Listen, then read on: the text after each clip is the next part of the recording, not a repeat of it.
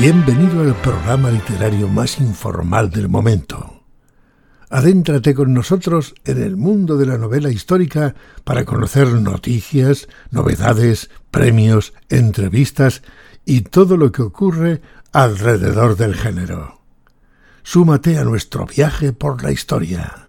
Buenos días, buenas tardes o buenas noches, dependiendo del momento en que nos estéis escuchando. Y después de nuestro último spin-off dedicados a sajones, vikingos y normandos, volvamos con un programa regular. Un programa regular en el sentido de que pertenece a nuestros habituales programas de novedades, ring, noticias, etcétera, con, por supuesto, con nuestro super equipo de colaboradoras y de colaboradores. Vamos a presentarlo rápidamente, vamos a darle la bienvenida porque vienen cargados con las pilas para este mes de mayo. En primer lugar, Eva de la historia en mis libros. ¿Qué tal, Eva? Buenas, buenas, buenas. Pues bien, cargando pilas, que ya queda poquito para acabar el curso. Bueno, estabas enfadada antes de empezar. Estaba muy enfadada. Cuéntanos qué te ha pasado. Pues que hay mucho vándalo, sinvergüenza, mmm, mala gente, mmm, me voy a callar. Que nada, que hoy al salir del colegio me he encontrado que mi coche le habían dado un beso. Ostras. Y me han dejado una nota invitándome a cañas. Vale. Ah, pues, mira qué bien. Qué Vamos, Pues que nada. nada. Si alguien ha visto algo o sabe algo, que se comunique con el podcast y bueno, pues ayudamos a Eva a encontrar a, a esa o a ese, digamos, desalmado. Por otro lado, vamos Por a. dar favor, también- por favor, perdona, que sea valiente. Que ya que lo ha hecho, que lo diga. Porque el, el problema está, Eva, que no te ha dejado nada, ni nota ni nada. Nada. O sea, te ha encontrado el beso y punto. Ya está. Bueno, pues vamos a dar también la bienvenida a Yolanda de que el sueño me alcance leyendo. ¿Qué tal, Yolanda? Hola, hola a todos. Un gustazo volver a estar aquí. Y bien, con un calorcito ya bastante majo aquí por los madriles, sí. Bueno, además has estado hace muy poquitos días por tierras jienenses de nuevo. He estado, he estado en el pasado fin de semana en Santa Elena, en sus primeras jornadas de novela y ensayo histórico, y me he reencontrado con buenos amigos del certamen como Julia Alejandre, que siempre es un gustazo hablar con él, eh, con Javier Santa Marta, eh, con la ganadora de uno de los del certamen de relatos, con María José Moreno, y bueno, han sido unos días muy, muy agradables. El pueblo es muy chiquitito, pero eh, nos han recibido muy bien, nos han tratado muy bien, así que solo tengo buenas palabras. Bueno, pues Yolanda, bienvenida a otro programa más. Y tenemos también a Ren de Momoko Blog. ¿Qué tal, Ren? Hola chicos, muy bien, encantada de estar otra vez con vosotros. Yo no puedo decir que con las pilas cargando, pero tenía una reflexión de- acerca del nombre de del blog de Yolanda, que el sueño me alcance leyendo. Joder, Yolanda, yo, Reflexiona. yo, yo sí me pongo a leer por la noche, te juro que el sueño no me alcanza, ¿eh? Es decir, a mí me pueden dar felizmente las 6, 7 de la mañana y sigo con los ojos abiertos, a veces lamentándome por mis elecciones vitales, pero despierta totalmente, A ver si te fijas en el nombre es como un deseo, porque a mí tampoco me alcanza. ¿verdad? A lo mejor escogemos mal los libros, Yolanda. Sí. Bueno, pues ahí tenemos eh, a Ren, que le damos también la bienvenida. Y en último lugar, tenemos a nuestra voz de la calle, Pedro Pablo. ¿Qué tal todo? Pues porque esperando que me dierais paso, porque después del monólogo habéis marcado cada una y como siempre me dejas para el último, pues llevo yo aquí un cuarto de hora conectado sin Eh, yo voto porque a Pedro Pablo le llamemos el Grinch a partir de ahora. El, el- el Grinch alérgico, porque eh, no os podéis imaginar eh, los días que estamos teniendo de polen. Yo ahora mismo estoy, creo que en mi peor momento de las semanas que llevamos de alergia. Y eh, sí, yo creo que eso me afecta al carácter. ¿eh? Es decir, que eh, eh, no solamente estornudo, moqueo, lagrimeo y me da asma, sino que también me pongo de mala sombra. Eh, creo Pobre. que quien sea alérgico me entenderá. Sí, no. Yo no era alérgica y este año le he pasado muy fatal con el plátano. El árbol. Me- em- lo, lo hemos entendido porque Estaba esa, diciendo, ¿qué esa habrá hecho corrección ha quedado, que ha se quedado pega y se rara, come. ¿eh? Ha quedado Eva rara, con ¿eh? el plátano? ¿Qué habrá hecho Eva con el plátano para pasarlo mal? Eh, lo dejamos a la imaginación de nuestro Venga, oyente sí. ahí votando y que cada uno ya Corramos un tupido velo. por donde le parezca. De verdad, sois odiosos. Bueno, bueno, pues aquí los odiosos cuatro mm, vamos a continuar y tenemos que comentar en primer lugar noticias que nos han dejado estos días el certamen de novela histórica. noticias, por ejemplo, como que hemos anunciado a nuestro primer invitado, que es nada más y nada menos que el señor Luis Zueco. O sea, Luis Zueco ha confirmado que estará con nosotros presentando el tablero de la reina en la próxima edición del certamen, del 17 al 22 de eh, octubre. Y noticias también como por ejemplo que ya conocemos cuáles son las novelas finalistas del duodécimo premio de novela histórica Ciudad de Úbeda. Y cuando salió la noticia, les mandé a todos los colaboradores que están aquí presentes un enlace y les dije, leer lo que, lo que dice la noticia porque sobre esto os voy a preguntar en el programa. Entonces, teniendo en cuenta que algunos que sí pertenecen de este programa a la comisión lectora, otros no, eh, no, no conocen las novelas, no las han leído, lo único que han podido ver es eh, pues una pequeña sinopsis. Algunos de aquí sí han leído alguna de estas novelas. Eh, me gustaría saber cuáles son un poco vuestras, vuestras, bueno, pues vuestras quinielas, ¿no? O sea, ¿qué os llama la atención? ¿Qué novela creéis que puede ganar? ¿Cuál no? ¿Cuál os gusta más? ¿Cuál os gusta menos? Si las habéis leído. Así que vamos con esa quiniela, si os parece bien, y vamos a empezar primero con las que menos saben de las obras, que son Eva y Ren, porque no han leído ninguna, ni ninguna de las dos pertenece a la comisión lectora. Eva, mm, quiniela para el premio de novela histórica Ciudad de Úbeda. Yo te puedo decir la que me da menos. Eh, eh, espérate, perdóname un momento, Eva. Voy a, voy a decirle al público, a los oyentes, un poco de qué va cada una, porque puede ser que, que, claro, que digamos nombres y no, y no sepan de qué va cada una de las novelas. Eh, vamos a fijarnos en que las tres novelas son, están escritas por, en este caso, por autores. El grito de las lombrices es de Óscar Sanz Cabrera y es una novela que transcurre entre finales del siglo XIX y principios del XX. Y lo que narra la novela son principalmente las vivencias de José, pues un campesino, un campesino que se va a ver embarcado pues en un largo viaje, en muchos avatares que le van a llevar pues desde el norte de América, o sea, desde, por ejemplo, Nueva York hasta el oeste americano, hasta la Revolución Mexicana, volviendo posteriormente a España y encontrarse en los preludios de la Guerra Civil. Otra novela finalista es El anciano de Calais, que está escrita pues, por uno de nuestros colaboradores en los spin-off y además uno de nuestros amigos, que es Daniel Fernández de Lis. Eh, evidentemente, yo creo que, que no podía ser eh, otra época o otro momento histórico sobre el que escribiese, ¿no? Que es nada más y nada menos que el año 1430, el rey Enrique IV de Inglaterra, la batalla de Azincourt y bueno, y todas estas historias que tienen que ver con los Plantagenet. O sea, nos estamos situando en el siglo XV y los Plantagenet. Y por último, tenemos El pecado del rey de Juan Antonio Canete de la Calle, que nos va a trasladar en una novela al siglo XII a la península eh, ibérica, a Pamplona concretamente, eh, bueno, pues donde vamos a tener a un, a un caballero, a Rodrigo, que nos va, pues, va a estar acompañando a la infanta de Berenguela en sus diferentes pues, momentos y acontecimientos históricos. No sé si lo he resumido bien o mal, chicos, pero esta es básicamente tienen un resumen mucho más extenso la gente, si quiere leer, sobre las tres finalistas en la mm. página web del certamen de novela histórica. Ahora, Eva, Quiniela. Venga, mi voto es por títulos, ¿vale? Por títulos. Por títulos. El anciano de Calais. O sea, que, que, que, ahí crees que Daniel Fernández de Leeds, nuestro amigo, se va a levantar con el título de ganador. Puede ser. Y si no, finalista.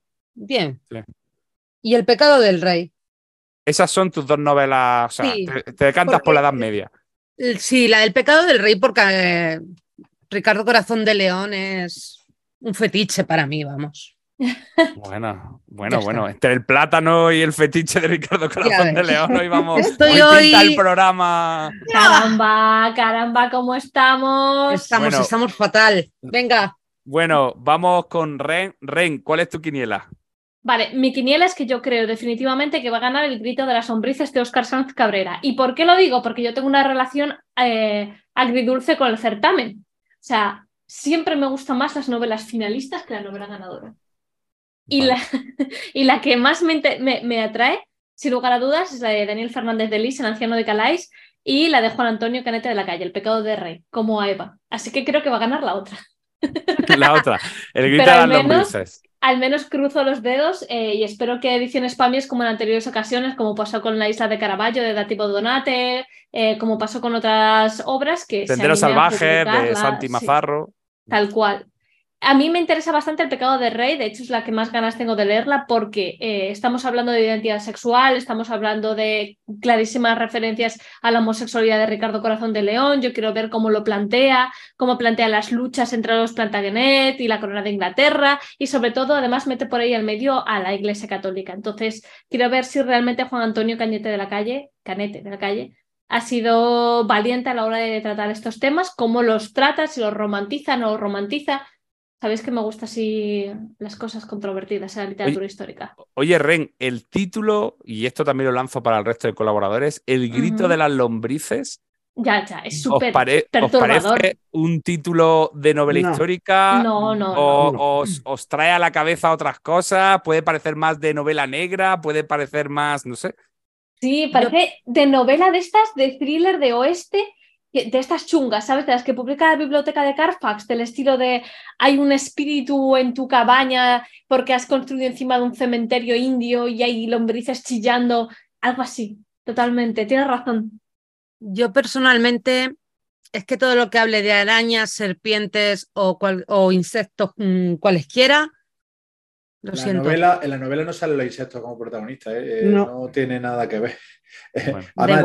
voy a meter bastante que me pregunte Pablo. Eh, eh, es la única que me he leído yo de las tres, de las tres finalistas, con lo cual es de la que puedo hablar más, con más conocimiento de causa un poco. Y os puedo decir que eh, me parece que es una muy buena novela, que a bastante, obviamente a bastante miembros de la comisión electoral le ha parecido lo mismo. Ten en cuenta que cada novela ha tenido este año 10 lecturas, es decir, no, estamos hablando de una cosa ha sido así al azar, sino que este año cada, cada libro ha salido, ha salido 10 veces, cada manuscrito presentado y que eh, yo me lo pasé muy bien leyéndola.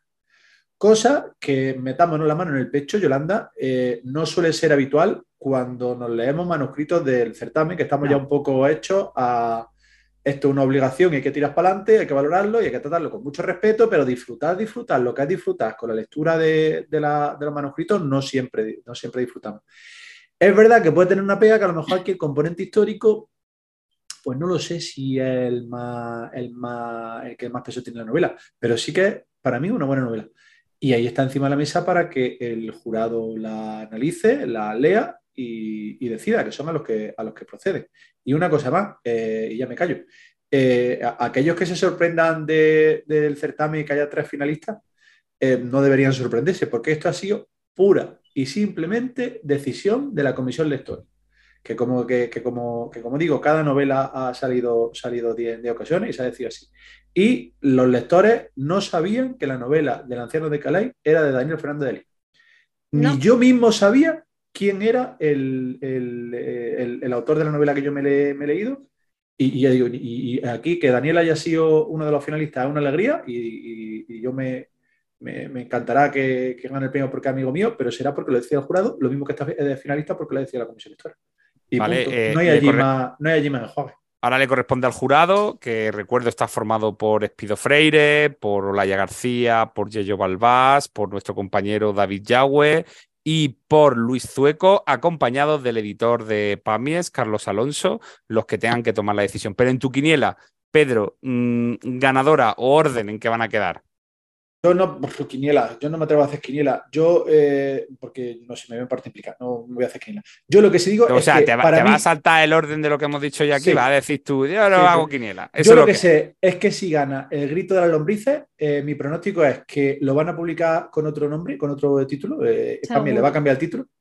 Pero comparándola con otros finalistas que hemos tenido otro año, me parece un dignísimo ganador, el grito de las lombrices y pues fíjate que no es la temática a lo mejor más propia de novela histórica, y ya he dicho que es marco histórico, pero eh, Yolanda me está haciendo así con la cabeza. ¿Qué te parece, Yolanda? Que tú si te has leído las dos y tienes más para comparar. ¿Te han gustado más otras? A ver, yo he leído dos de las finalistas, El pecado del rey y El grito de las lombrices. De hecho, eh, ni siquiera sabía que El anciano de Calais era de Daniel. Si me hubiera tocado, no. Yo no, no. Generalmente los manuscritos suelen llegar sin nombre, con lo cual muchas veces no sabes ni quién lo ha escrito. Eh, ¿Qué tengo que decir de Grito de las lombrices? Que sí, que es una novela maravillosamente escrita, está muy bien escrita. eh, se lee con muchísimo gusto, se nota que el, el autor eh, tiene muestra oficio, está bien contada, bien narrada, tiene un tempo estupendo, pero yo lo que, lo que me chirría es el contexto histórico. Yo no le veo contexto histórico, sobre todo en la primera parte, es que da igual toda esa primera parte que hubiera sucedido en 1870 y tantos, 80 y tantos quiero recordar, o que hubiera sido en 1920. Luego ya, a partir de que la novela evoluciona, te va marcando algunos puntos, pero lo que me falta es eso, contexto histórico. Pero a lo mejor es que yo soy muy tiquismiquis, no el estilo. El estilo me parece fantástico y creo que, que la novela, pero me parece más narrativa que novela histórica.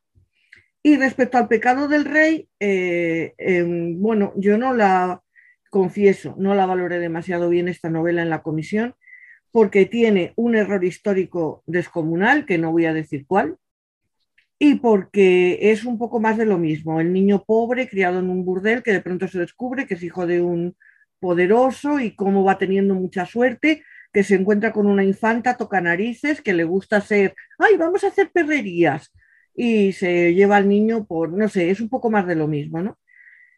Me falta leer El anciano de Calais, que Luis Foronda ya me la ha enviado. Entonces, mi apuesta, confío en que Daniel haya hecho una gran novela sobre los Plantagenet, pero sí que es cierto que a lo mejor El grito de las lombrices, cambiándole el título, podía ser un, un buen ganador. A ver lo que me encuentro con la de Daniel. Pero yo ya te digo, las lombrices a mí lo que me chirría es el contexto. Vale. Daniel Fernández de Lis, si no me equivoco, también escribía ensayo, ¿no? No, es que Sí, escribe que ensayos. escribe podríamos ensayos, decir sí. que es Sí, su. tiene su- varios, tiene. tiene Bu- en, en tal caso, si realmente ha acabado como finalista y es una buena narración, muy probablemente tenga todas esas papeletas para ser muy buena novela histórica. En el sentido de que seguro que nos descubre cositas como pasó en su momento, voy a estar muy pesada. Con Dativo Donate con los detalles de la narrativa, de cómo Pero- trataban las armas, etcétera, ¿no? Pero no la pongas como tu favorita que no gana, Ren. Que, le Que echa no, no, no, no, no es mi favorita. Eso, eso. Bueno. Bueno, pues aquí tenemos, yo quería que los oyentes tuviesen una quiniela, así un pequeño acercamiento. Sabremos quién es el ganador a finales, eh, perdón, a principios del mes de junio. Las obras están ya en manos del jurado y bueno, pues eh, seguimos trabajando y lo que va a llegar muy prontito, muy prontito es el premio a los cerros de Úbeda. Así que atentos porque vendrá los cerros de Úbeda y veremos, bueno, pues quiénes son los finalistas, cuáles son las novelas que vamos a sobre las que se van a discutir, etcétera, etcétera, etcétera. Bueno, pues estas son yo creo que las noticias del certamen que teníamos que comentar. No sé si me dejo algo en el tintero o algo más tenemos que comentar, chicos. No, si no tienes ninguna No última nada. noticia, Bueno, pues pues no hay última noticia, así que hacemos una pausa y volvemos enseguida con el apartado de novedades. You know, I need someone. When I was younger, so much younger than today, I never needed anybody's help in any way. Now, but now these days are gone, I'm not so self-assured. Now I find I've changed my mind and opened up the doors.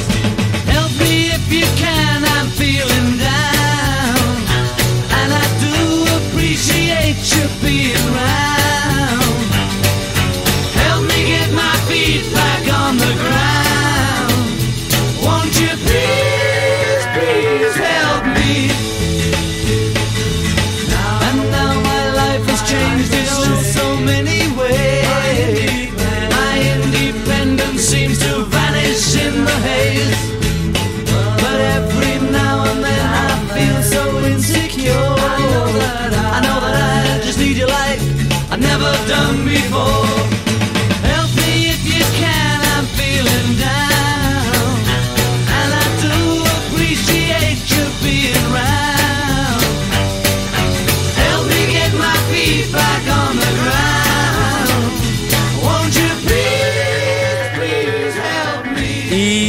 vamos con las novedades. Como siempre, vamos a ver qué es lo que acaba de salir, que interesa a nuestros colaboradores o qué está a punto de salir, que llama nuestra atención. Y le vamos a dar la palabra en primer lugar a Eva. Eva, ¿qué, ¿a qué le has echado el ojo?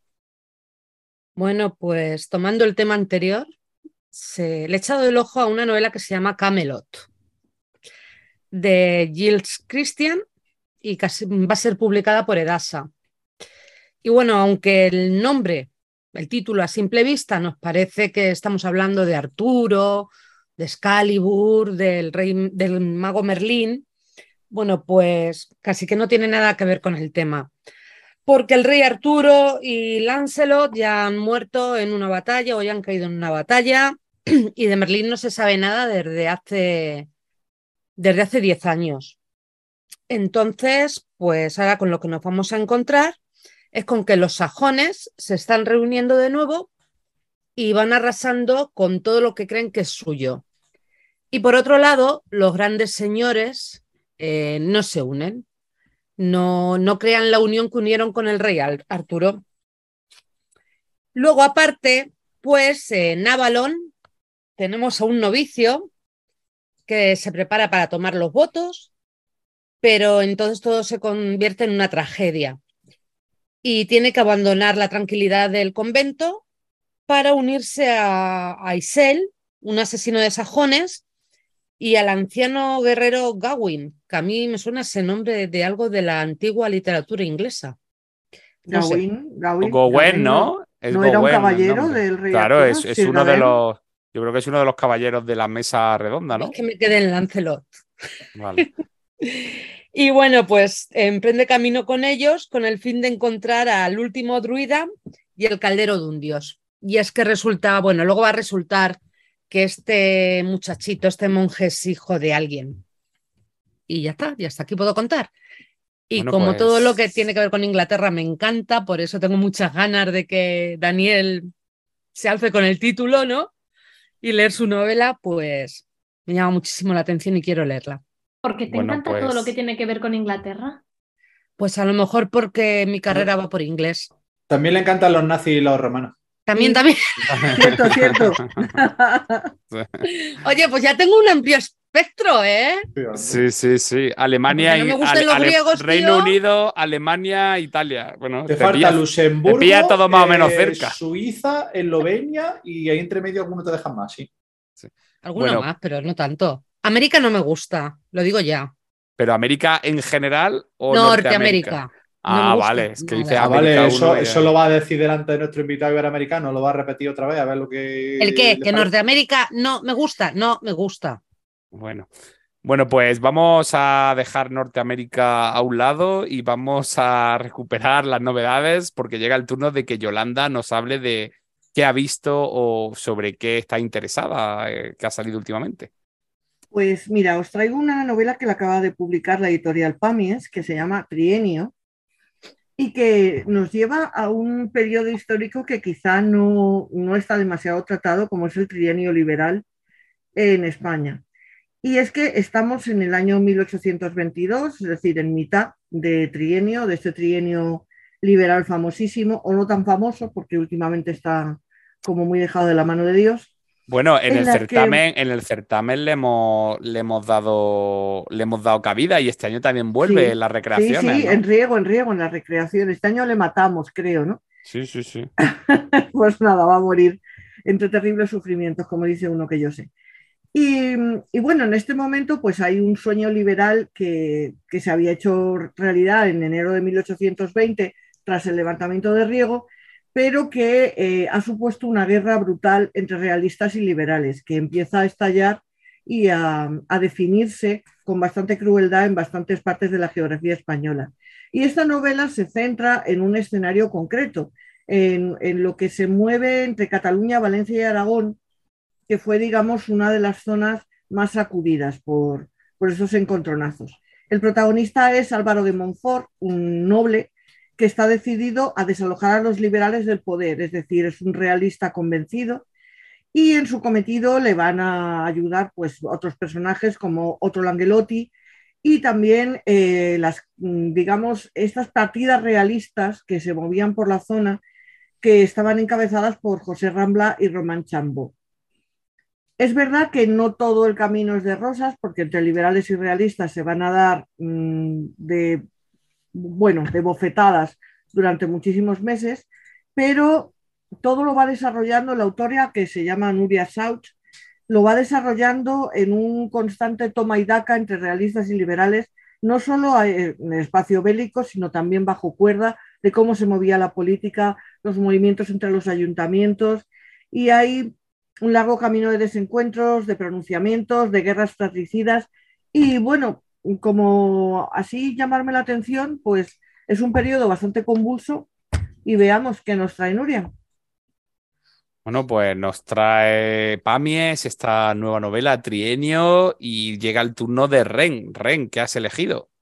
Yo he elegido una novela que se llama El cocinero de Luis Cerezo, que es una novela histórica que publicará el 18 de mayo Contraluz Ediciones. Es más, de hecho, Contraluz se puso en contacto conmigo hace más de cinco meses para preguntarme, pasarme su catálogo y preguntarme cuál de sus novelas era la que más me interesaba en enero del 2023 y precisamente les dije que esta era la que más me atraía y la que más me seducía. No sé si os acordáis del perfume de Patrick Suskin que comienza con una escena enormemente sinestésica acerca del París sucio y del poder del olfato.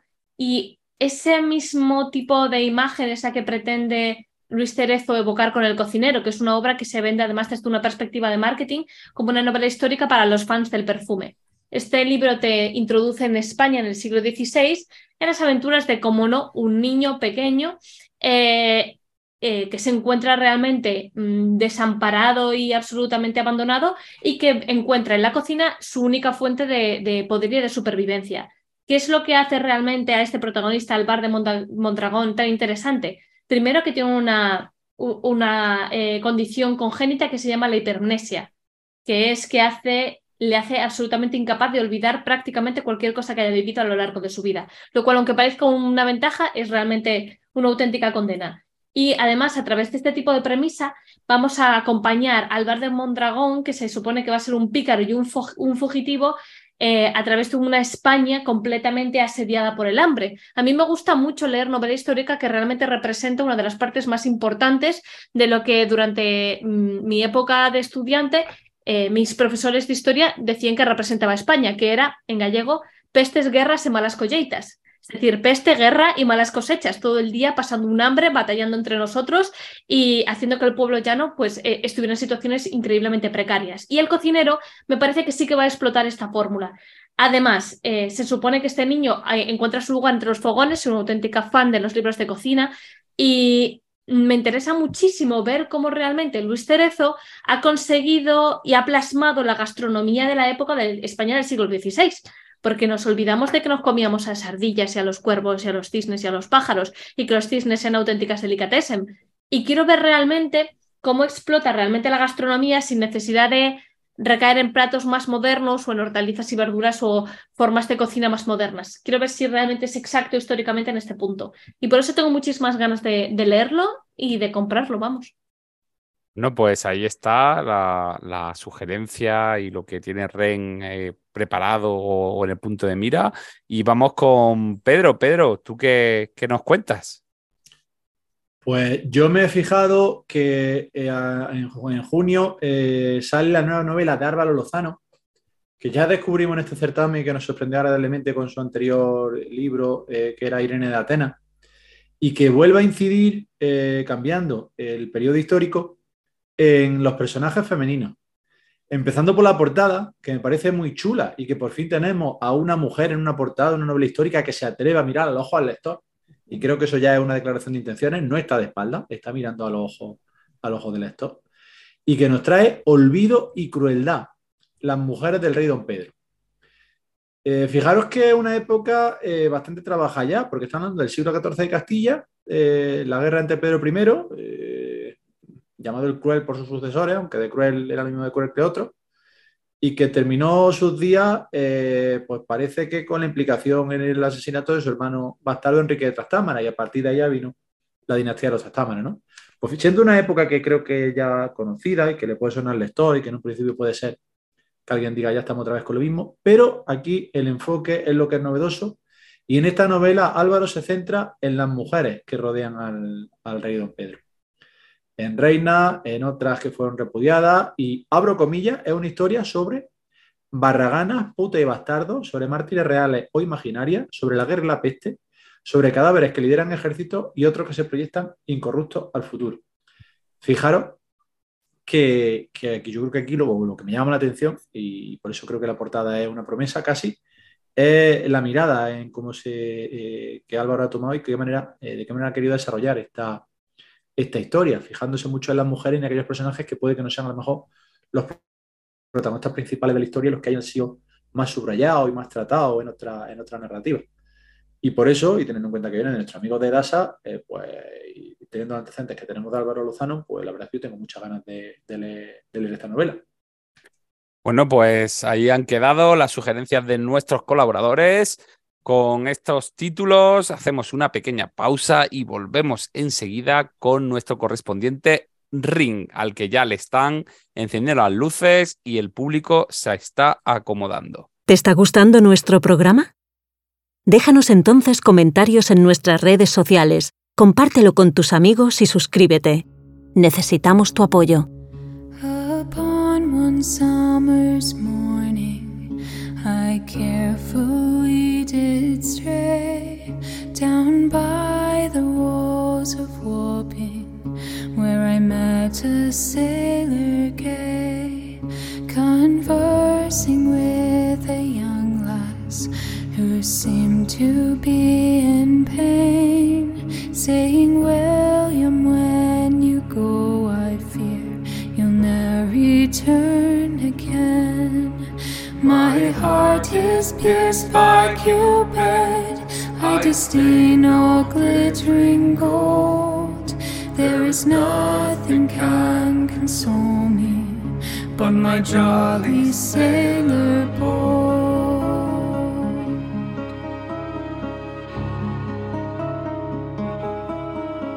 His hair it hangs in ringlets, his eyes as black as coal. My happiness attend him wherever he may. Como dijimos, estábamos preparando todo para este ring después del parón del último spin-off que esperamos que hayáis escuchado y que hayáis disfrutado de él. No sé si Eva, Yolanda, Ren y Pedro ha dado tiempo a escucharlo. Aprovecho aquí para, para recordar Vaya, el anterior que si programa. lo he escuchado y tiene Bueno, tú te me quejaste de spoiler, ¿no? Tiene el récord de hacer en 15 segundos el spoiler de una serie de 11 novelas y de una serie de televisión más una película. Y no tuviste tú la, eso de hacerlo solo, que le pediste compañía a- al pobre Zoilo, preguntándole que cómo terminaba la, la, la, la, la, la- la novela. Mal, muy Pero ya mal. os vale, ya os Muy vale. mal. Mal, que yo no la había visto. Menos mal que me avisó Pedro. Haciendo spoilers por la vida, no se podía así. Yo creo, que, yo creo que este programa era un programa que daba pie al spoiler porque estábamos hablando del final de la serie. Terrible el final, ¿eh? Terrible. Claro, claro, y tú sabes, y tú sabes que Willy Fox llega al final a Londres, pero el día de antes, ¿eh? ¿Tú sabes eso? ¿Eh? O si no lo sabes, te chinchas que te lo fastidia. Bueno, y que Marco pues, encuentra a su madre. bueno, como parece que el público ya está sentado, está acomodado, vamos a dar comienzo con el primer ring de la noche que va a enfrentar a Ren con Pedro. Así que que suene la campana y que empiece el combate. Tin, tin, tin. Estoy segura de que este va a ser un ring increíble, Pedro. Yo Porque vengo, vengo absolutamente con las pilas cargadas porque a mí esta novela, Retrato de una casada, de Maggie O'Farrell, me ha parecido absolutamente maravillosa. Para poder introducirlo un poquito a nuestros queridos oyentes. Retrato de casada realmente es una novela escrita por Maggie O'Farrell, que os sonará más porque su anterior obra Hamlet ha sido premio como el mejor novela y narrativa en prácticamente cualquier podcast que se precie y cualquier eh, blog o- o o, medio literario que haya, eh, y que ahora ha vuelto con este- esta novela que realmente es un retrato de ficción acerca de la joven duquesa Lucrecia de Medici. La novela realmente está inspirada en un poema del siglo XIX que se llama Mi última duquesa de Robert Browning, en el que se describe un enigmático retrato de Lucrecia del pintor Broncino. En este poema se habla de una mujer que mira dudosa, temerosa a cámara, rodeada de unas vestiduras increíblemente lujosas. Y a partir de ello, Maggie O'Farrell decidió investigar la vida de Lucrecia, la hija de eh, Cosimo di Medici, ¿vale? que en el siglo XVI fue entregada al duque de Ferrara como esposa.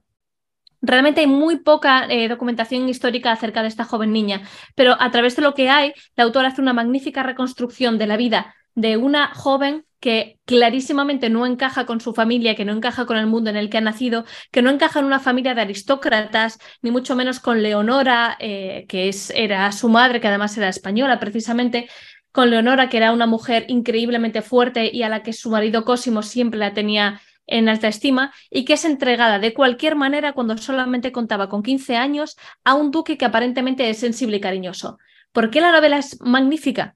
Y desde el principio es interesante porque nos introduce con el último día aparente de la vida de Lucrecia, eh, de Lucrecia cuando se da cuenta de que su marido pretende asesinarla, que pretende matarla. Entonces, esa noche sentada en la mesa de madera, con un plato de sopa delante, con un montón de venado, mientras su marido le insiste en que coma porque la ve pálida, ojerosa, porque se preocupa por ella, porque la ama más que nada del mundo, ella es consciente ante la luz de las velas de que su marido pretende matarla, de que Alfonso de Ferrara quiere asesinarla y que de alguna manera está intentando librarse de ella envenenándola. A partir de este primer capítulo iremos dando saltos del pasado al presente para ver cómo realmente Lucrecia, convencida de que su marido pretende asesinarla, se da cuenta de que como mujer en el siglo XVI no tiene ningún tipo de escapatoria, mientras mm, vamos viendo el retrato no de una casada, como dice la propia Maggie Farrell, sino el retrato de una mujer atrapada por el estatus social y por el hecho de ser poco más que un objeto en manos de los poderosos desde el mismo día en el que nace hasta el último día en el que muere. Y ese es mi resumen de la obra. Creo que me ha quedado de puta madre. Porque se nota que me ha gustado el libro. Así que, Pedro Pablo, cuéntame. A ver, yo te cuento. Mm, yo me gustaría poner contexto un poquito a esta novela. Y es el que yo vengo de la lectura de Hamnet, eh, con el que yo por lo menos descubrí a esta, a esta autora. Yo creo que yo y mucha gente. Hamnet la cogimos David Yago aquí eh, en este podcast y yo al principio, muy al principio, antes de que fuera tuviera tanta repercusión y recorrido. Y fue una novela que nos entusiasmó. Es una novela que yo recuerdo con mucho cariño, que he recomendado a mucha gente y que a mí me gustó. Y a el retrato de la casada tengo que ponerle un pero. Y es que, eh, como yo venía con ese nivel y con esa expectativa, eh, a mí me ha gustado menos que Hamlet. Y me ha entusiasmado menos que Hamlet. Probablemente sea injusto. Y probablemente haya que analizar esta, esta novela como ha hecho Ren en su, en su unidad y sin, y sin hacer esa comparativa. Pero yo eh, no puedo evitarla. Yo empecé esta novela eh, entusiasmado.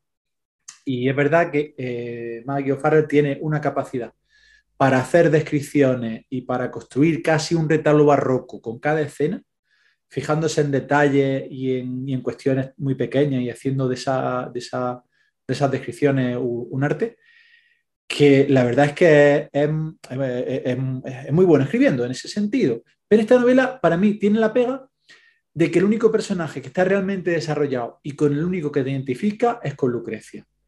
El resto de los personajes, por tratarse de un monólogo interno y por centrarse mucho en las circunstancias de Lucrecia y en qué piensa, en qué siente, en cómo va evolucionando, el resto de los personajes como quedan muy dibujados y para mí no pasan de arquetipo. Y ya había un momento hacia mitad de la novela que he dicho, uy, me estoy cansando. No estoy nada de acuerdo contigo. Me estoy cansando, pues eso a lo mejor lo bonito de este ring. Me estoy cansando de Lucrecia. Eh, no me, no me, no, Lucrecia, no, se me está haciendo bola un poquito de bola Lucrecia.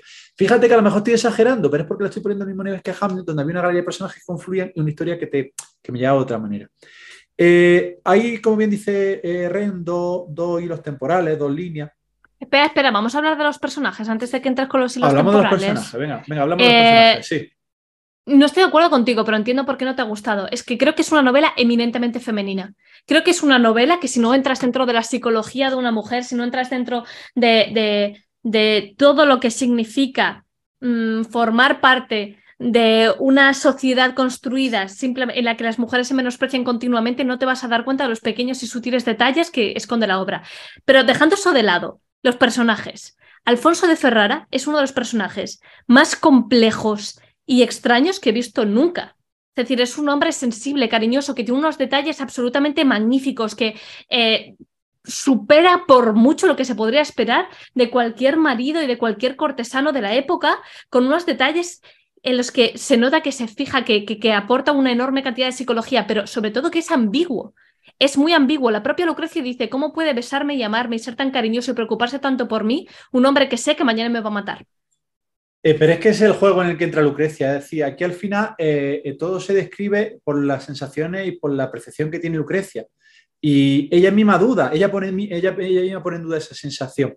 Y, te hace verlo todo con los ojos de Lucrecia, con lo cual el, el papel del duque de Ferrara al final es cómo lo va percibiendo ella. Y en un momento en el que se deja llevar por ese juego galante y por, esa, y por esos eh, detalles y por esa amabilidad que tiene, que tiene el, personaje, más allá de que las escenas sexuales, es verdad que ahí te, te choca un poco y, están descritas, de- muy de acuerdo contigo en eso, muy desde el punto de vista de la mujer y de que su papel en ese momento era el que era, en la presión que sufre, como no puede ser de otra forma, para que darle una, eh, una- un heredero al, al duque.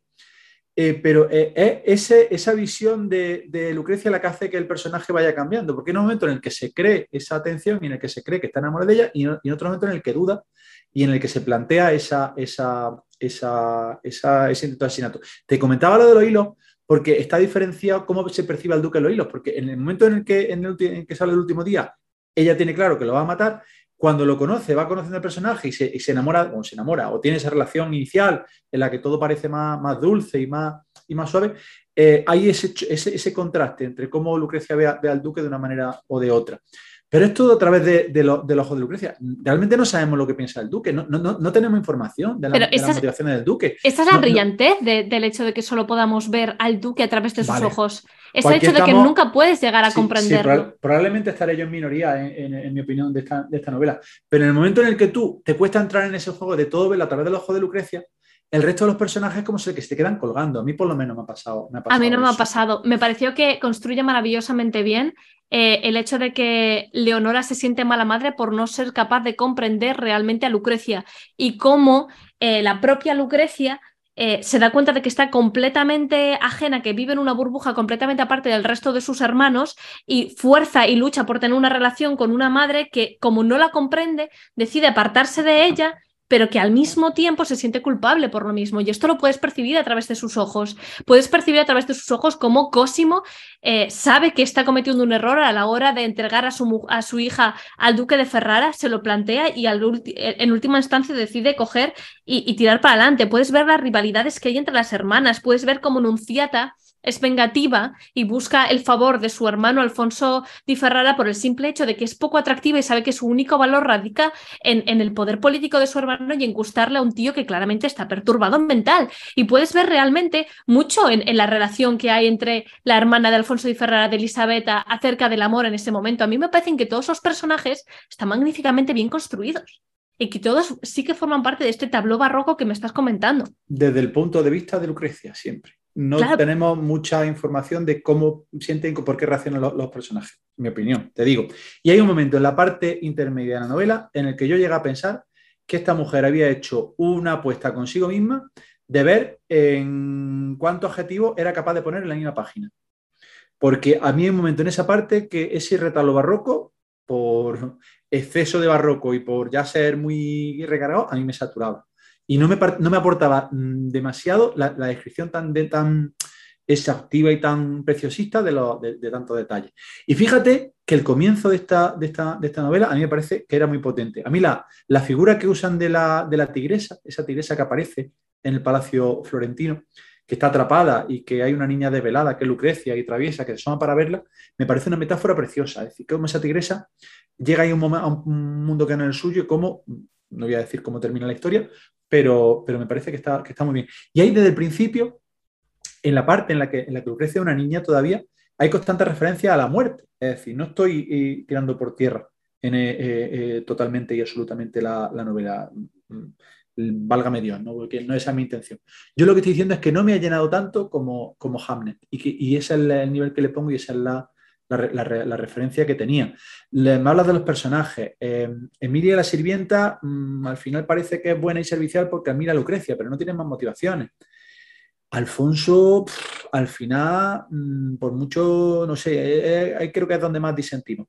Me parece que es una relación abusiva y que es bastante básica, es decir, abusa de su, de situación y de su, y su dominio sobre Lucrecia y eso, y eso es lo que hay. Y yo, a mí me ha faltado, aunque tú digas lo contrario, me ha faltado explorar un poquito más la relación con los padres y con los hermanos. que hay un momento dado en el que desaparecen y no volvemos a ver nada, nada de ellos. En el momento en el que ella se despide de su ama de llaves, de Sofía, que de su haya, que ha estado a su lado todo el rato, yo iba en el avión y me puse a llorar tanto, tanto que me pararon las azafatas para decirme si estaba bien, si me daba miedo volar. Ah, o sea, ese nivel te digo que me ha encantado la novela. Me parece además que eh, está clarísimo que Lucrecia es una chica, es una mujer neurodivergente.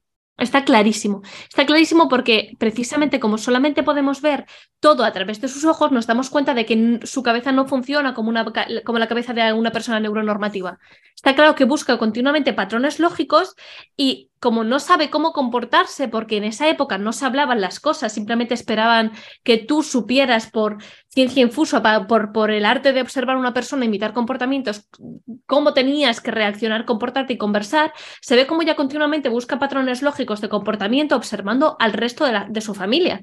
Y precisamente se ve cómo le pregunta continuamente a su madre y a su padre cómo se conocieron y cómo se enamoraron, no porque le interese la historia romántica, sino porque necesita tener un referente de cómo realmente pueden llegar a darse este tipo de relaciones con personas, con personajes. Es una niña sola, que siempre ha estado sola, cuyos hermanos no la comprenden, eh, que el duque parece que la ama y que la quiere y que es absolutamente posesiva, como tú dices, es una relación abusiva, pero la magia de esta relación es que ella ha aprendido imitando porque no sabe realmente como una persona dentro del espectro, no sabe eh, cómo se tiene que comportar y para ella sus referentes son su madre y su padre, que su madre Leonora tomaba todas las decisiones políticas y económicas que quería dentro del ducado de Cosimo y, y le pensaba que, iba, pensaba que iba a poder hacer lo mismo y que iba a tener la misma relación con el duque de Ferrari, no el caso, eso sí es cierto. Es, es correcto y, Y es verdad que no estaba criada ella para casarse con el, con el duque, era, era- se supone que era su hermana la que, iba, la que iba a asumir ese papel, pero bueno, eso ya es también otro, otro tema.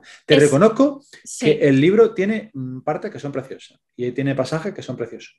Pero a mí, en su conjunto, me ha parecido que tiene un ritmo excesivamente lento y descriptivo. Y Uf, aquí, no llegado a este nada. punto, tengo que admitir que hay una culpable de que este libro no me haya gustado tanto. Y esa culpable es Espido Freire. Porque en los mismos días en el que estaba yo eh, terminando de leerme esta novela, fue cuando lanzó Espido su ficción sonora en la plataforma sonora, verdad, redundancia, de Madame Termidor. Y, me, di cuenta que, y fijaros que me parece que en mi caso no es una cuestión de, diferencia de medios, porque creo que es la primera ficción, ah, no, vamos, ficción ah, en formato audio que, que escucho, no un formato que yo haya hasta ahora. Pero me daba cuenta, digo, tengo más ganas de ponerme a, a ver lo que pasa al final con Madame Termidor que lo que le pasa a Lucrecia.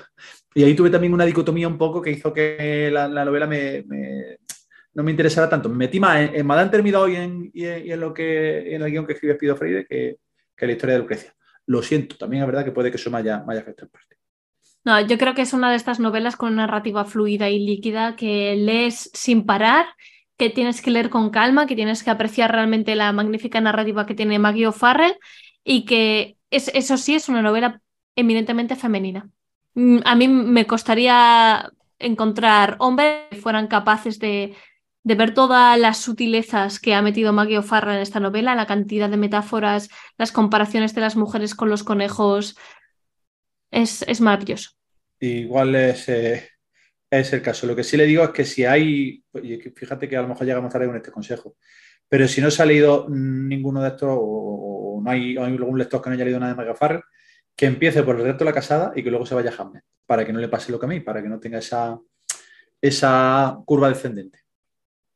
Bueno, yo creo que, que ha sido un ring bastante interesante. No sé si Eva y Yolanda les ha parecido así, pero bueno, he visto, he visto, he visto aquí, he visto movimientos, he visto golpes, he visto, he visto que ha estado la cosa discutida y dos posiciones pues bastante respetuosas, pero, pero diferentes con respecto a, a la novela.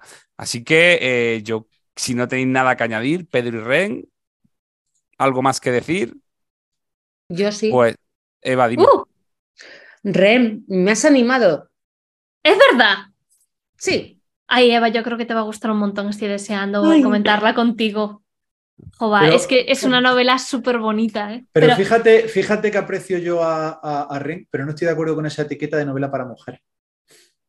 Eh, ni, ni con esta ni con ninguna. Es Pero- decir, Pero, La literatura o es buena literatura o es mala literatura, pero eso de literatura de género, ah, yo creo que eso da para Bueno, un a ver, podcast que entero parece de que Pedro va a salir un zombie aquí por los micros. Creo, habido- creo ay, que, creo que da para un podcast entero. Lo de literatura de género, literatura para mujeres, no literatura para mujeres. Desde el punto de vista de que, que realmente mm, el género es un constructo, en mi opinión, daría para un podcast entero de debate. Pero no tiene nada que ver el hecho de que me aprecies o no me aprecies con que estés de acuerdo conmigo. Yo te aprecio mucho y muchas veces no estoy de acuerdo contigo, no pasa nada.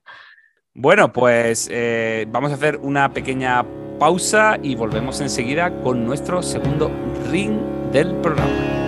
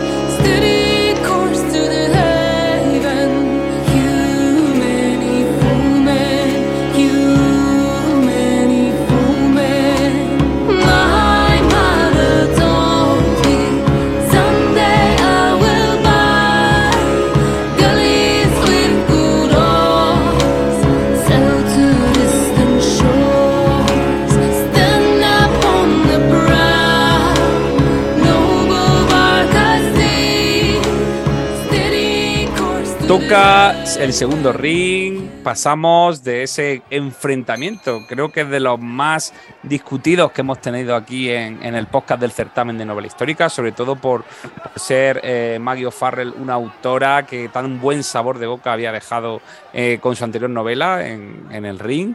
Pues vamos ahora con Eva y Yolanda, que nos traen además una obra de la que hicimos una entrevista hace muy pocos programas. Estuvimos entrevistando a José Zoilo, ganador del premio de narrativas históricas Edasa, y vamos a ver qué nos cuentan y qué opinan. Así que que suene la campana y que empiece el segundo ring.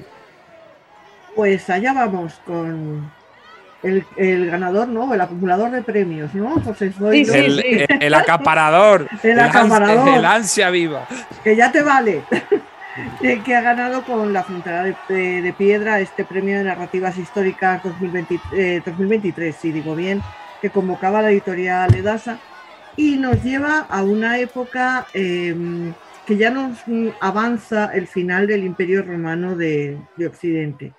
Y nos comienza allá en el año 374, cuando un grupo de alanos que vienen escapando de los unos, que los unos están arrasando a- con todo lo que hay, los unos ya sabéis que donde pisaban no volvía a crecer la hierba, y ellos vienen escapando pues en un momento muy duro, casi no tienen comida, y llegan eh, con todas sus pertenencias en carromatos a lo que son eh, las, la orilla del río entonces llamado Isto, que era el río Danubio actual.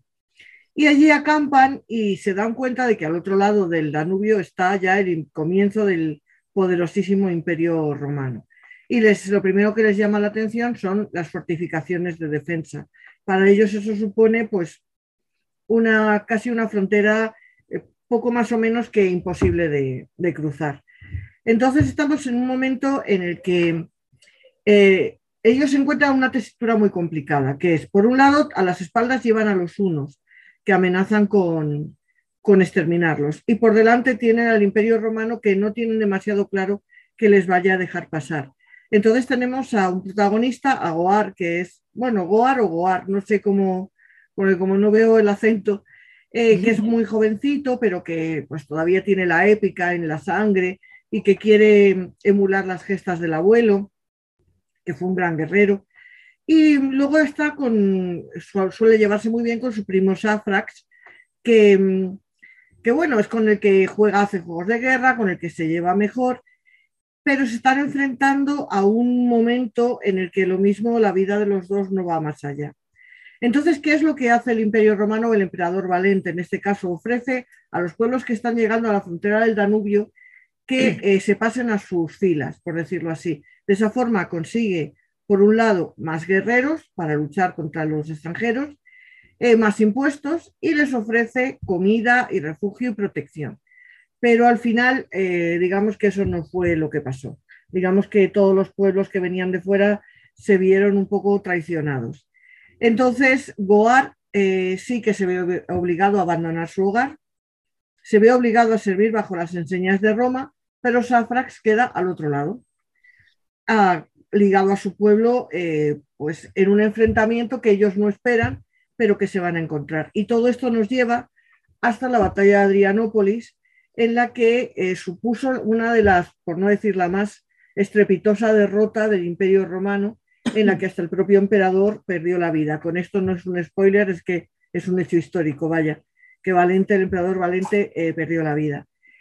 ¿Qué nos trae José Zoilo? Pues digamos que mantiene un poco ese estilo de partir de mm, personajes pequeños, quizá, o no tan importantes, para llevarnos a hechos muy grandes. Y creo que es sobre todo una novela de aventuras, pero con un componente humano muy fuerte con unos personajes que están bien dibujados, que tienen además eh, muchos sentimientos, sentimientos que incluso a fecha de hoy siguen tan vigentes, la lealtad, la traición, la amistad, la familia, muchos momentos por vivir y aún pues casi un siglo, por decirlo así, de, de vida, pero en el que ya se veía que era un gigante con los pies de barro.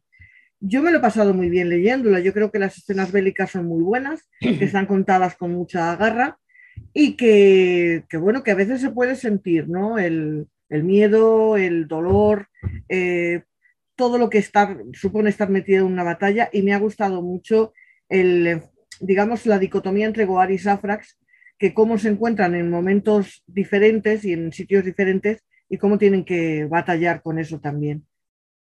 Te dejo a ti, Eva, venga y luego discutimos. ¿Ya me dejas, reina? sí.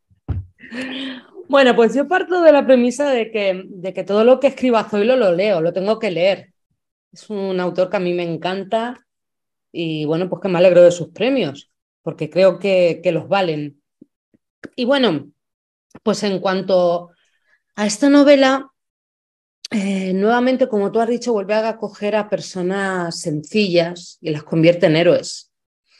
A mí me resulta muy duro el momento en que Beuca, el abuelo de, de los muchachos, manda a Goar con los romanos, Sí. como si fuera un, un perrillo, o sea, no le toca nada a a esa criatura. Y luego como ese muchacho tiene que hacerse a los romanos. Y vamos viendo su proceso y viendo cómo se convierte en romano y deja de ser alano. Es una novela que, que los personajes lo- los trabaja muy bien Zoilo. Evolucionan muy, muy bien. Sí. Creo que la evolución es lo mejor que Muy bien, muy bien. Luego también, esa frase, bueno, pues a mí me ha, me ha fastidiado que fuera luego tan locuelo en cuanto a mujeres, porque pilló una pieza, vamos, Se salió un poquito joya. casquivano. una joya del océano. Y bueno, pues, pues eso, que es una novela que entretiene mucho, pero, pero, eh, aunque a Zoilo sé que le gustan las batallas, creo que en esta novela hay demasiadas batallas. Es profundamente bélica, eso sí que es cierto. Es una novela muy bélica en la que la guerra está por encima de todo. Es decir, Sí. incluso de los propios personajes que al final se ven metidos como un torbellino en el que tienen que luchar, incluso luchar contra ellos mismos o contra lo que ha sido su vida anterior. Sí, sí. Y esa parte sí que es verdad que se dan de todos los colores. Sí. Luego yo también me, me hacía mucho lío, aunque la historia es así, cuando salen los unos, cuando salen los otros, cuando salen los que hay más allá, y de repente tenía 50.000 tribus luchando contra los romanos. Y decías, "Uf, ¿de dónde han salido todos, todos estos, no? Pero mm, me ha gustado, me ha gustado cómo, pues eso, cómo Goar se, se convierte en romano y cómo Safra se convierte en, en la cabeza de, de ese pueblo tan múltiple, unido. Sí, lo encabeza, creo que consigue una unión fuerte que consigue además luego eh, tirar abajo al, al poderosísimo ejército del imperio, del imperio romano. Y, y sí que hay como un, eh, un ligero paralelismo entre esa frontera de piedra que, que los alanos y luego los vándalos, todos los que iban llegando, se van encontrando con lo que sucede con muchas situaciones actuales, ¿no? El, esos pueblos Sí. que huyen de una guerra o que huyen de una situación sí. terrible y que de pronto se encuentran con una frontera de- en la que saben que no, Que es un muro que de no piedra. pasan o que no pasan o que los que pasen a ver qué sucede con ellos, ¿no? Que no tienen nada garantizado. Pero sí que sobre todo me gusta, porque es una novela de personajes, yo creo que la evolución de Goar en el bando romano y la de Safrax uniendo a las tribus que se van a enfrentar en la batalla de. Adrianópolis está muy bien trazado. Eh, los diálogos a mí me han parecido algunos muy brillantes, Sí, tiene sí, sí. diálogos realmente preciosos. Y, y luego, el, aunque sabes que Adrianópolis la ganan los, los pueblos invasores, entre comillas, por decirlo de alguna manera, es al final estás tan metido dentro de la acción que mm, hasta tú misma te borras, ¿no? El disco duro y dices, bueno, ¿y aquí qué va a pasar? Aunque lo sabes de sobra, pero te mantiene esa tensión. Sabe Sí. muy bien medir los tiempos de la- toda la novela y sabe muy bien cómo dosificarlo. Sí. Y es que la batalla de, de Adrianópolis es que sublime la que escribe Zoilo. Está muy Es- bien contada. es majestuosa, es, es fantástica. No te Es dejan ni respirar, vas leyendo, vas leyendo y es que te lo detalla todo. Yo recuerdo cuando he leído alguna eh, novela mm, a- con las grandes diferencias, ¿no? En cuanto a batallas. Cuando Ben Kane escribe una batalla, yo recuerdo que mi primera novela de Ben Kane era profundamente bélica, porque a él lo que le gustaban eran las batallas, luego ya fue metiendo los personajes y, y su evolución psicológica, que es que parecía que estabas dentro, o sea, olías en la sangre, el hierro, eh, las tripas al Sí. aire, eh, pues aquí Zoilo hace un poco lo mismo lo mismo. hace un Sí. poco lo mismo, hace una inmersión brutal dentro de la novela y sabiendo lo que va a pasar, porque sabes lo que va a pasar, pero te mantiene con una tensión tremenda y sabe llevarlo muy, muy bien. Muy bien, muy bien. Es una ola que sube y luego como al final va llegando a la orilla, pero lo hace genial. Yo lo he disfrutado mucho. Como libro me lo he pasado muy bien. Me ha gustado incluso más que el anterior. Creo que tiene como más tensión, como más Ah, pues, brío. pues, pues mira que yo con Los de Mano disfruté, disfruté muchísimo. Fue una novela Sí, sí, que. no, no, no digo que sea una mala novela, yo digo que he disfrutado más con esta. Sí, sí, sí, Yo sí. no, yo no. Yo es que las anteriores, que eran auténticas joyas, Lo son, yo creo que Zoilo Sí. escribe muy bien casi todo. No sé, a mí esta me ha gustado, pero no tanto como las anteriores. Yo es que habiendo una batalla, hija, yo. hija, yo- Lo que le no. gusta, lo que le gusta a Yolanda, lo que le gusta una gusta, una formación, batalla. ¿eh? Una formación ahí bien hecha y todo. Sí, sí, ya- tú ya sabes, ya me conoces, sí, a mí no, pero está muy bien. Yo creo que la escena es muy, muy bélica, lo que hemos comentado, pero vamos a ver, el momento histórico es el que es. Sí, Quiero decir, que es que no había más de dónde sacar. Se estaban dando guantazos desde la mañana a la noche. hasta la noche. Entonces, pues era lo que llevaba. Y de hecho, el, el comienzo de, ese, de esa decadencia del Imperio Romano, que se suponía que ya entonces estaba en decadencia, pero aún le quedaba un siglo. Todavía tuvo Sí. que dar muchos guantazos, sí. Luego yo también tengo que decir que, que cuando Roma empieza a tener dos sedes, Roma y Bizancio, a mí esa parte de la historia no me gusta. A mí ya me aburre un poco. Sí, la parte de. Bizancio me resulta un poco extranjera, entre comillas. Es decir, Sí. todo lo que toca Bizancio es como si ya no fuera Roma. Es como que no, no la considero tan próxima. Yo A mí me gusta la Roma hasta la caída del imperio con Rómulo Sí. Augustulo cuando cae, eh, esa es mi Roma. La otra Sí. Roma es como de los de allí. Sí, sí, Eso sí. ya no tiene nada que ver conmigo. A mí me gusta la Roma triunfal, los desfiles, los arcos de triunfo, un Trajano, un Julio César. Un clásico. A Eva le gusta Ahí un clásico. Ah, sí, a mí también, a mí también, lo reconozco. Yo soy muy clásica, a mí me pones sí. un Benur o un La caída del imperio romano o un... Y somos felices. Yo soy feliz. Sí. Bueno, bueno, pues eh, no sé si queréis seguir añadiendo algo, si queréis, tenéis cosas pendientes de comentar. recomendarla. Nada, que hay que leer la novela. Hay que leer la novela, ¿no? Bueno, Sí. eh, recordar a los oyentes que hace dos programas eh, entrevistamos al ganador, a José Zoilo, que yo creo que es una. Además, lo tuvimos en el pasado. Bueno, está- estamos aquí de trienio de tres veces seguidas Zoilo por entrevista hace dos programas. Tuvimos eh, en el podcast, en el spin-off de Bernard Corwell de Sajón Piquico y Normando, también su presencia para hablar de, de, de la saga. Y hoy que aparece con su eh, nueva novela y con su novela ganadora. Por lo tanto, le mandamos a un saludo desde aquí, un abrazo muy fuerte y creo que con esto llega el momento de hacer una pausa y volvemos enseguida para despedirnos. ¿No estás de acuerdo con nuestras opiniones? ¿Se nos ha olvidado algún dato? Escríbenos y déjanos comentarios en nuestras redes sociales. Comparte también el programa y suscríbete para pertenecer a nuestra tripulación y ayudarnos en este largo viaje.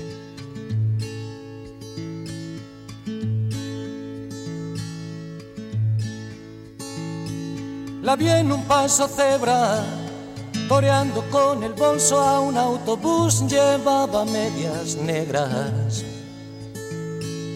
bufanda cuadros, mini falda azul.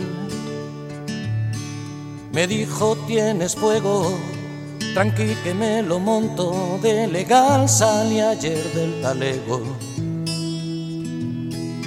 Qué guay si me invitaras a cenar. Me echó un cable en la lluvia. Yo andaba con paraguas y ella no. ¿A dónde vamos, rubia? A donde tú me lleves, contestó. Así que fuimos hasta mi casa, que es el polo. Le advertí con un colchón nos basta. De estufa corazón te tengo a ti. Recalenté una sopa con vino tinto, pan y salchichón. A la segunda copa, ¿qué hacemos con la ropa? Preguntó. Y como cada programa, llegamos al final y bueno, pues deciros que esperamos que hayáis disfrutado, queridos oyentes. Dar las gracias, por supuesto, a nuestros colaboradores. Vamos a decir hasta luego a Eva, Yolanda, Ren, Pedro, todos ellos que han dado el máximo en este programa. Y vamos a decir que en breve volvemos. Oye, y que estamos a las puertas de casi de la Feria del Libro de Madrid, ¿no? Una cita. Vaya, Ahí os quiero ver. Ahí os quiero ver, ¿eh? Este año no sabemos lo que pasará. El año pasado sí que estuvimos en la Feria del Libro. Yo creo que todos, o sea, todos los del Sí, pero programa no pasamos, coincidimos. pero no coincidimos. Tenemos pendiente el, el hacer allí un programa un día, ¿eh? grabando Sí. Allí entre las ardillas y los mapaches y la casa de fieras. Hacer ¿Hay un mapaches? El mismo programa que vamos a grabar en El Úbeda. mapache, el mapache lo llevo yo. En vez No, de ah, vale. No. el grito Qué de los mapaches se va a llamar el programa. Esperad, Eso, esperad. es- es- un título que tiene, que tiene tirón, ¿eh? Bueno, pues Ren nos saca su mapache que tenía ahí guardado. Eso ha sonado horrible. Bueno, o sea, Ay, el pobre. Dios, bueno, no, no, no malinterpretemos. Son, son los. mo- so- so- se nota que Estáis es el muy tontos programa. hoy, ¿eh? Sí. Es el calor, es el muy calor. tontos. Es el calor. Bueno, pues vamos a ver qué pasa para la Feria del Libro, si hay coincidencias, si no coincidimos, os lo contaremos y seguiremos informando a través del podcast. Así que muchas gracias y nos vemos pronto. Hasta luego. Chao. más Chao. religión que un cuerpo de mujer. Del cuello de una nube, aquella madrugada me colgué. Eh. Estaba solo cuando al día siguiente el sol me desveló, me desperté abrazando la ausencia de su cuerpo en mi colchón. Lo malo no es que huyera con mi cartera y con mi ordenador, peor es que se fuera, robándome además el corazón. De noche piel de hada, a plena luz del día, cruela de vil. Maldita madrugada y yo que me creía Steve McQueen.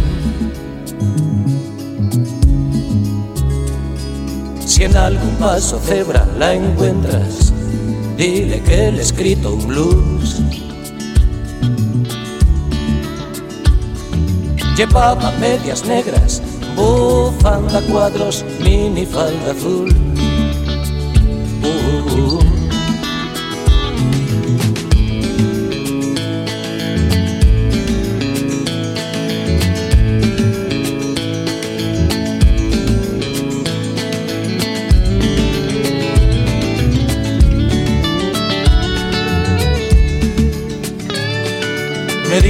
Tienes fuego, tranqui que me lo monto, de elegancia salí ayer del talego.